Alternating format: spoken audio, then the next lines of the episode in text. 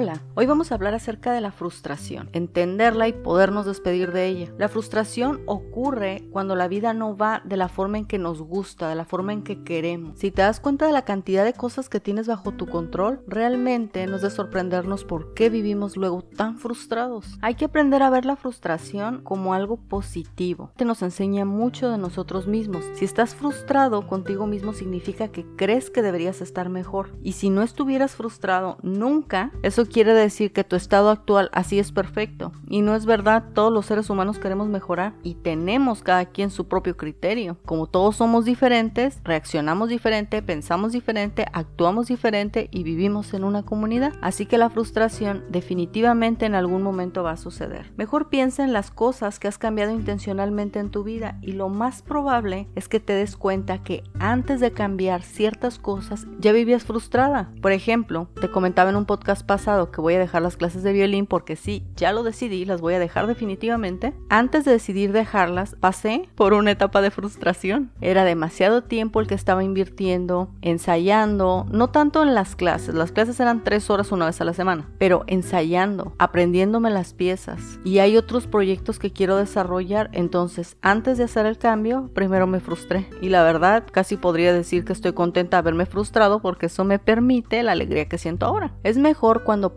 por la frustración, decidir cómo te gustaría que fueran las cosas. Si lo que nos dice la frustración es que las cosas no son como tú quieres, realmente no te tienes que detener ahí en ese pequeño berrinche o esta molestia o esta incomodidad o hasta este enojo de la frustración. Más bien ponte a pensar cómo te gustaría que sucedieran las cosas. Eso te va a enseñar mucho de ti y además te va a ayudar a prevenir si es común que esa actividad se repita o que esa situación se repita. Ahora ya vas a saber qué hacer, no te tienes que someter siempre a la misma frustración. Esto es un poco cómico. En mis 20 solía acompañar a mi mamá al mercado y era de fórmate y se iba por toda la tienda y estaba yo bien angustiada en la fila. ¿A qué, ¿A qué hijo no le ha pasado eso? Pero después terminaba yo muy frustrada y molesta con mi mamá. Entonces lo que decidí hacer fue llevarla al mercado pero no bajarme. De esta forma eliminé la frustración y aún la acompañaba. Hay que entender que hay muchas cosas que no están en nuestro control. Una parte de la frustración es que quisiéramos que las cosas fueran de una forma más acorde a como nosotros creemos que deberían de ser y otra cosa es cuando la frustración está completamente fuera de nuestro control. Por ejemplo, el tráfico es algo que está absolutamente fuera del control de todo mundo. Lo que puedes hacer es tratar de relajarte en ese momento, tomar otra ruta y si definitivamente tienes que pasar por ese lugar en una hora pico, tienes que ceder y decidir qué vas a hacer. No puedes estar lastimando tu cuerpo ni a tu mente estarlo sometiendo a la misma misma frustración. Debes de encontrar una salida. Existe esta frase que me choca que dice, si puedes hacer algo, ¿para qué te preocupas? Si no puedes hacer nada, ¿para qué te preocupas? Realmente es cierto, pero la verdad detesto esa frase. Pero lo que sí podemos sacar de ahí es, no te puedes estar sometiendo siempre a la misma cantidad de coraje o de molestia por el mismo hecho todos los días o una vez a la semana. Debes de encontrar una solución. Eres la única persona que puede encontrar una solución a eso. Entonces tienes la responsabilidad de pensar qué vas a hacer para evitar eso. Otra cosa que nos tiende a